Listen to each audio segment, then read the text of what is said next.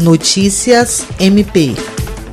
O Ministério Público do Estado do Acre, por intermédio do Centro de Apoio Operacional de Defesa do Meio Ambiente, Patrimônio Histórico Cultural e Habitação e Urbanismo, participou de uma reunião nesta terça-feira por meio de videoconferência com representantes da Associação Brasileira de Engenharia Sanitária e Ambiental para conhecer a campanha Brasil, te quero livre de lixão. Lançada no dia 14 de junho, a iniciativa é uma realização das câmaras temáticas de resíduos sólidos e de comunicação no saneamento da ABS e visa aperfeiçoar a gestão dos resíduos sólidos no Brasil e a consequente melhoria no setor de saneamento básico dos municípios.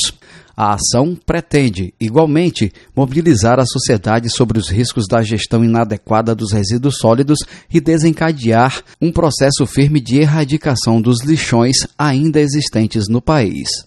A Procuradora de Justiça e coordenadora do CAOP Mapu, Rita de Cássia Nogueira Lima, anunciou a adesão do Ministério Público do Acre à campanha e falou sobre os avanços no estado do Acre com o projeto Cidades Saneadas, criado em 2014, que também busca a erradicação dos lixões e conta com um sistema de acompanhamento das medidas mitigadoras, objetivando a fase de transição para aterros controlados. Jean Oliveira, para a Agência de Notícias do Ministério Público do Estado do Acre.